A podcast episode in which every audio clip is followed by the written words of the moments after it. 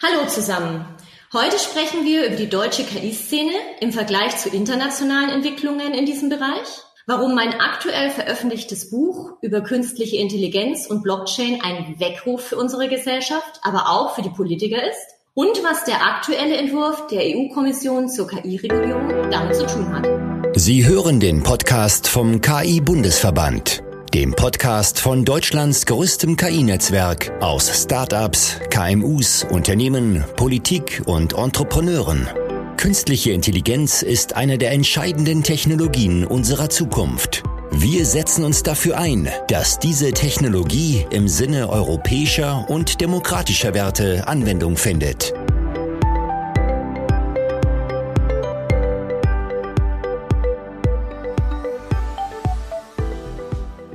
Und willkommen beim Podcast vom KI Bundesverband. Mein Name ist Tobias Oberauch. Ich bin stellvertretender Leiter der Region Baden-Württemberg, Senior AI Consultant bei CGI.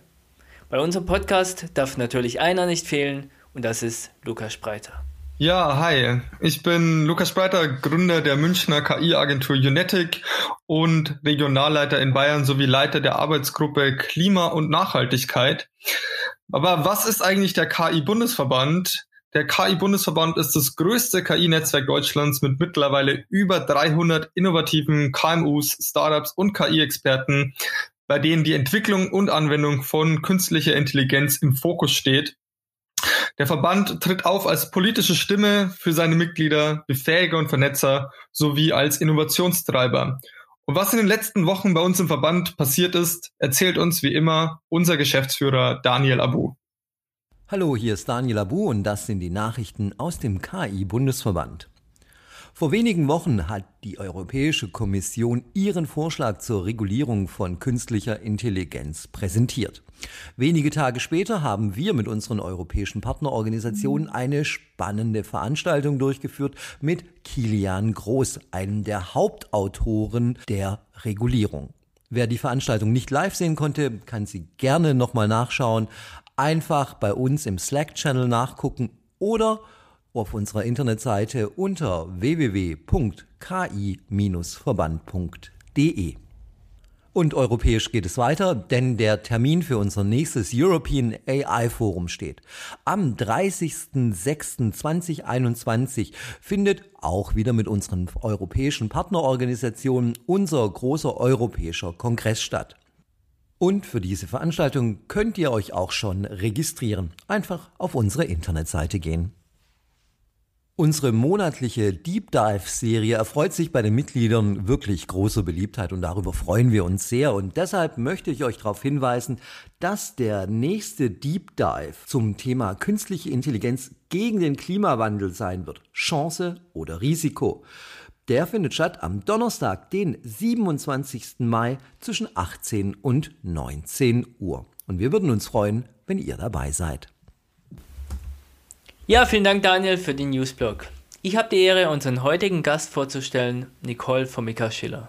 Sie ist Vorstandsmitglied und Spokesperson des KI-Bundesverbandes auf Landesebene. Mitglied der Taskforce KI und Gesundheit sowie KI und Regulierung auf Bundesebene und Co-Autorin des Positionspapiers EU Regulation of Artificial Intelligence. Zudem ist Nicole CEO und Gründerin von Permanicor Health. Dort berät sie global zu disruptiver Transformation durch KI, Blockchain, Policy, Regularity, Big Data und anderen Zukunftstechnologien. Unter anderem im Bereich Gesundheit, Life Science und Biotechnologie. Von Forbes wurde Nicole für die innovativste Ideen im Rahmen von Writing Future Codes ausgewählt. Als Impulsgeberin steht sie direkt im Austausch mit Politik, Wirtschaft, Forschung und Kommissionen wie der Datenethikkommission der deutschen Bundesregierung. Vor ihrer Firmengründung hat Nicole unter anderem in London, Kuala Lumpur, Moskau, Hongkong, Deutschland und der Schweiz gearbeitet. Herzlich willkommen, Nicole. Hallo, ich freue mich auch, dass ich bei euch da sein darf.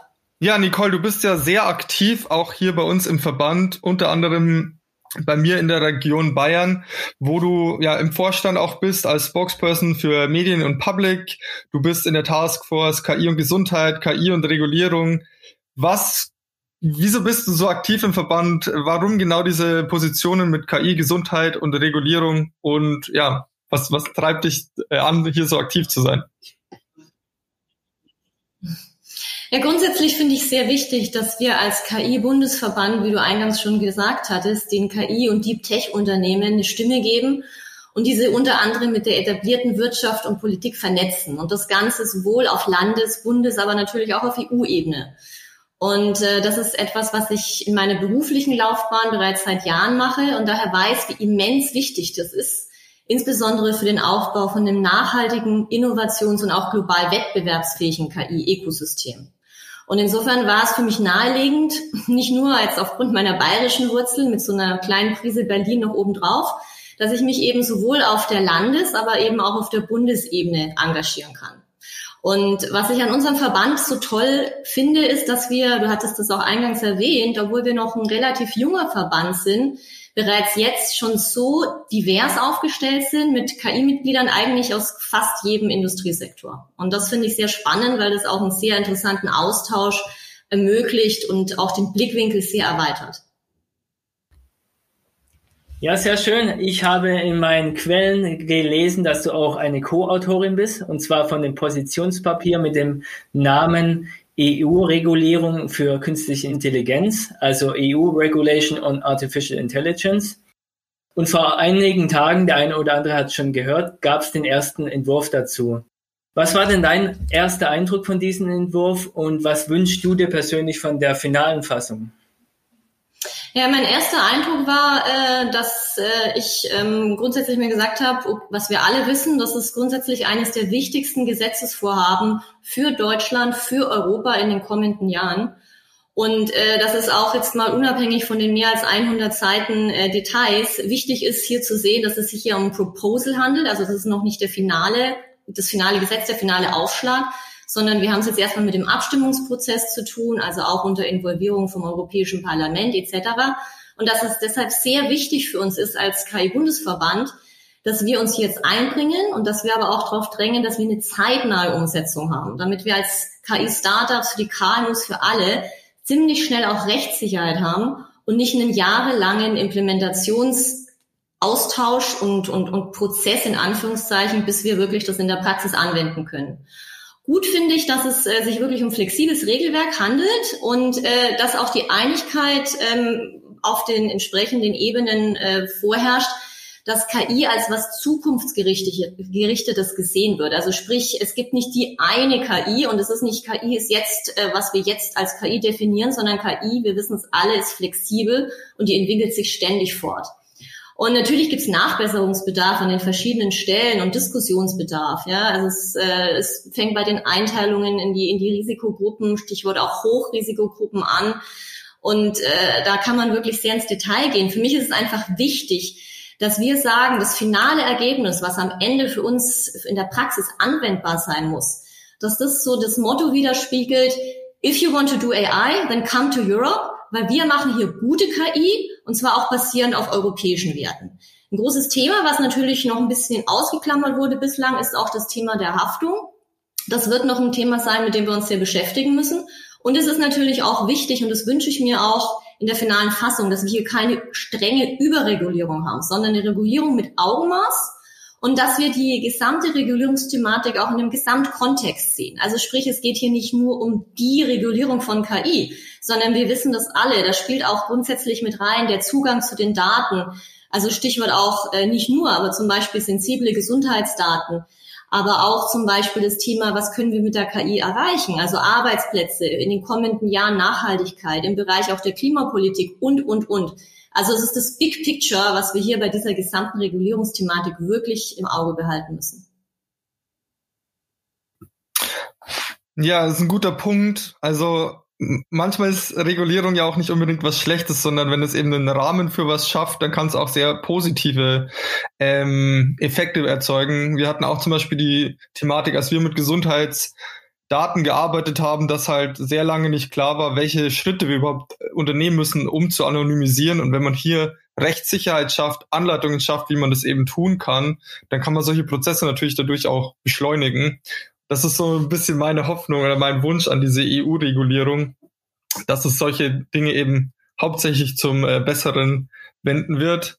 Natürlich ist auch die Frage, man steht im globalen Wettbewerb dann auch mit China und USA, wie es dort auch angenommen wird. Bei der DSGVO hat man ja schon gesehen, dass dann ja auch viele Teile ähm, dort wieder sich wiedergespiegelt haben. Da bin ich sehr gespannt, wie es bei der ja, neuen EU-Regulierung für künstliche Intelligenz sich auswirken wird.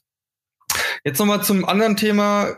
Dein aktuelles Buch ist jetzt diesen Monat erschienen, Künstliche Intelligenz und Blockchain im Gesundheitswesen, wie Covid-19 und zukunftsweisende Technologien den Status quo revolutionieren. Ziemlich aktuelles Thema, ähm, covert auch gleich so die zwei Technologien der Zukunft, KI und Blockchain ab.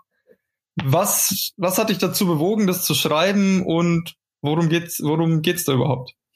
Ja, du hast es richtig erwähnt, Lukas. Also künstliche Intelligenz und Blockchain sind einfach äh, Technologien, die uns äh, je nach Land aktuell schon sehr beschäftigen und zukünftig noch mehr beschäftigen werden. Und äh, das sehe ich äh, bei unserer täglichen Arbeit hier bei Parmanico Health. Und deshalb war es für mich wichtig, dass wir das Thema mit diesem Buch KI, also das Thema KI, Big Data und auch Blockchain leicht verständlich und auch eben für Leserinnen und Leser ohne technische oder medizinische Vorkenntnisse erläutern, dass sie ein Verständnis entwickeln über die Zusammenhänge, über die Möglichkeiten und über die Vorteile von diesen sogenannten disruptiven Technologien, insbesondere natürlich in Bezug auf einen der sensibelsten Bereiche, nämlich das Gesundheitswesen, aber eben auch kritisch die Grenzen beleuchten. Ja, auch natürlich unter ökonomischen, ethischen, aber auch geopolitischen Auswirkungen auf Gesellschaften, auf Märkte. Und beleuchten natürlich auch der Rolle von den, von den Big Techs. Und zwar Big Tech einerseits die GAFAMs, also Google, Amazon, Facebook und so weiter in Amerika, aber auch der BATS von der asiatischen Seite. Und ähm, wir haben es ja gesehen bei der Covid-19-Pandemie, die hat ziemlich deutlich gezeigt, dass ein zukunftsfähiges Gesundheitswesen nicht ohne technologischen Fortschritt und schon gar nicht ohne Digitalisierung auskommt und dass es schon in einigen Ländern da noch massive oder große Rückstände gibt. Und deshalb zeigt dieses Buch insbesondere natürlich anhand von künstlicher Intelligenz und Blockchain Praxisbeispiele weltweit. Und zwar, was machen gewisse Startups äh, mit KI zum Beispiel in Amerika, in Israel, aber auch zum Beispiel äh, Estland, ja, äh, die verwenden sehr stark schon Blockchain. Wie wird es da angewendet? Oder was machen Großkonzerne oder Regierungen? Wo wenden die das speziell an und was sind Vor- und Nachteile? Und ein besonderer Punkt dann natürlich auch, und äh, das hat sehr großes äh, positives Feedback äh, ausgerufen bis jetzt, ist, dass am Schluss ich einen Ausblick gebe auf unser zukünftiges Gesundheitssystem. Also sprich, ähm, wie werden wir in einigen Jahren mit der KI dastehen, aber auch im Zusammenhang natürlich mit, äh, mit Apps, mit Wearables und wo das alles äh, zusammen quasi das Big Picture ergibt. Ja, sehe ich genauso. Vor allem, ich bin hellhörig geworden bei dem Land Estland. Das war mir persönlich noch nicht so bekannt. Auf jeden Fall sehr spannend. Wie ich auch rausgehört habe, hast du sehr viel internationale Erfahrung. Und da ist für mich natürlich äh, persönlich sehr interessant zu wissen, wie siehst du das dann, Deutschland im Vergleich zu anderen Ländern in Bezug auf KI? Naja, es ist ja kein Geheimnis und ich sehe das äh, in unserer täglichen Arbeit, dass die EU bzw. Deutschland in einigen Bereichen, natürlich gerade auch in Bezug auf KI, international nicht an vorderster Front mitspielt. Und das, obwohl es in Deutschland noch eine, doch eine sehr innovative, breit aufgestellte und vor allem auch hochtalentierte KI-Szene gibt.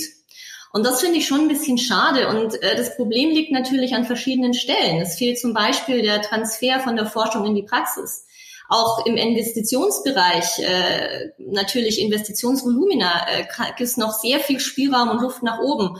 Oder dann auch den eingangs erwähnten Zugang zu den Daten etc. Und äh, das ist ein Thema, was ich eben auch in meinem Buch ziemlich äh, ausführlich erläutere, weil mir das auch wichtig ist zu zeigen, ja, KI-Startups weltweit, ja, also ich hatte eingangs erwähnt, eben aus den entsprechenden Ländern, äh, was können die denn machen? Ja, weil die ganz andere Rahmenbedingungen haben. Wo kann da KI gut eingesetzt werden? Und äh, für mich war eine positive Resonanz, dass kurz nach dem Erscheinen von meinem Buch in diesem Monat sich bereits einige deutsche KI-Startups dann an mich gewendet haben und gesagt haben, Mensch, toll, dass du dieses spezielle KI-Unternehmen aus diesem nicht-europäischen Raum, aus dem Land XY hier als Beispiel nennst und was die alles machen. Denn um ehrlich zu sein, die war für uns ein Riesenvorbild bei der Entwicklung von unserem eigenen Produkt. Aber mit den Rahmenbedingungen, die wir aktuell vorfinden in Deutschland, ist es für uns schwierig, das hier umzusetzen. Und das finde ich schade. Und ich finde, da brauchen wir wirklich ähm, ich sage mal, das Buch ist auch so ein bisschen Weckruf, ja, dass wir sagen, auch an die Politik, also es sind einige ähm, Bitten, ich möchte nicht sagen Forderungen, aber auch an die Politik da, wie wir das KI-System, das KI-Ökosystem, was wirklich sehr gute Voraussetzungen, Grundbedingungen schon hat, wie wir das noch verbessern könnten, um den Startups, den KMUs und dem ganzen Umfeld bestmögliche, global wettbewerbsfähige Rahmenbedingungen zu verschaffen.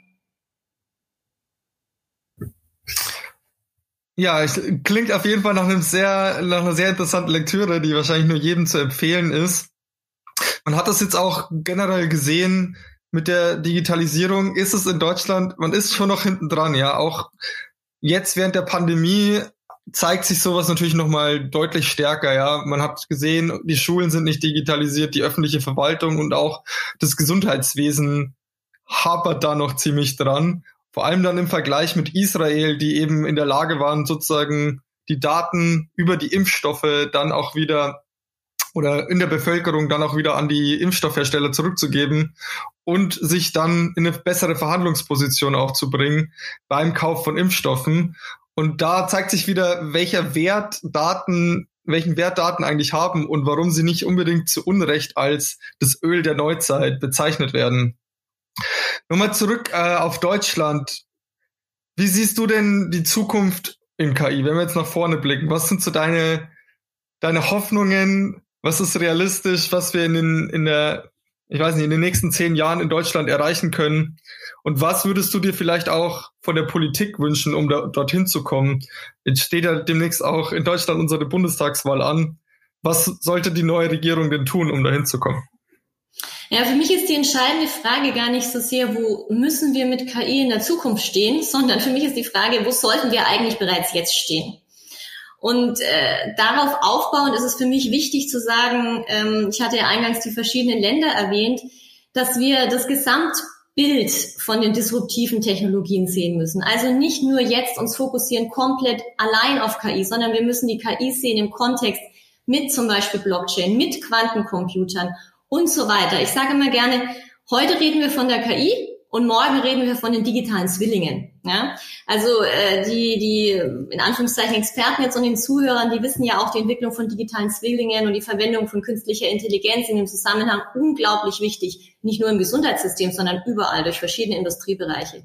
Deshalb ist es mein Wunsch oder für mich wichtig, dass wir ein Verständnis in der Gesellschaft, da gehört für mich auch die Politik dazu, für KI und disruptive Technologien allgemein schaffen und dass wir in der Gesellschaft sozusagen alle mitnehmen, ja, dass alle verstehen und dass wir sagen, mit KI können wir viel Gutes erreichen. Aber natürlich gibt es auch Grenzen oder kritische Aspekte, die wir, der wir uns annehmen müssen.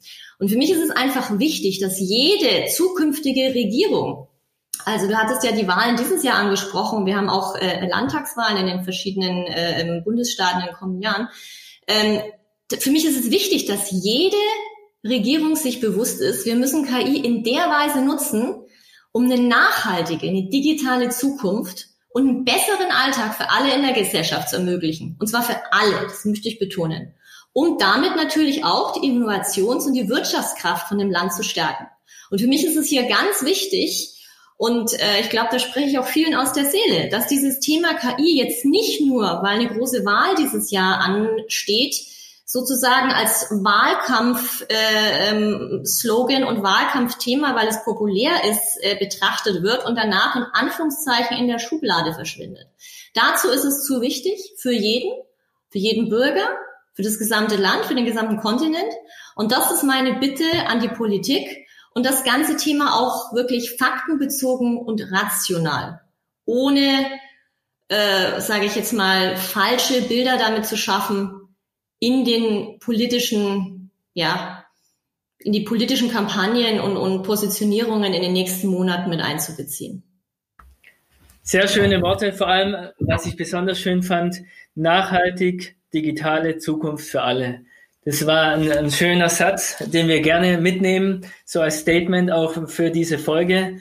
Vielen herzlichen Dank für deinen Einblick, für deinen inspirierenden Einblick für jeden draußen, der jetzt quasi sagt, ich möchte mehr wissen, kann ich auf jeden Fall empfehlen, dein Buch zu kaufen. Wir werden das in den Show Notes verlinken und all weiteren Informationen, die man dich quasi deine Arbeiten verfolgen kann, werden wir dann auch alles dann verlinken.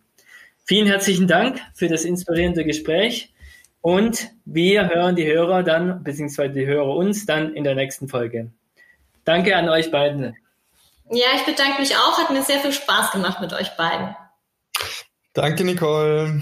Und allen noch einen schönen Morgen, Mittag oder Abend. Bis dahin, tschüss. Tschüss. Vielen Dank, dass Sie heute dabei waren. Wenn Sie mehr wissen möchten, besuchen Sie www.ki-verband.de.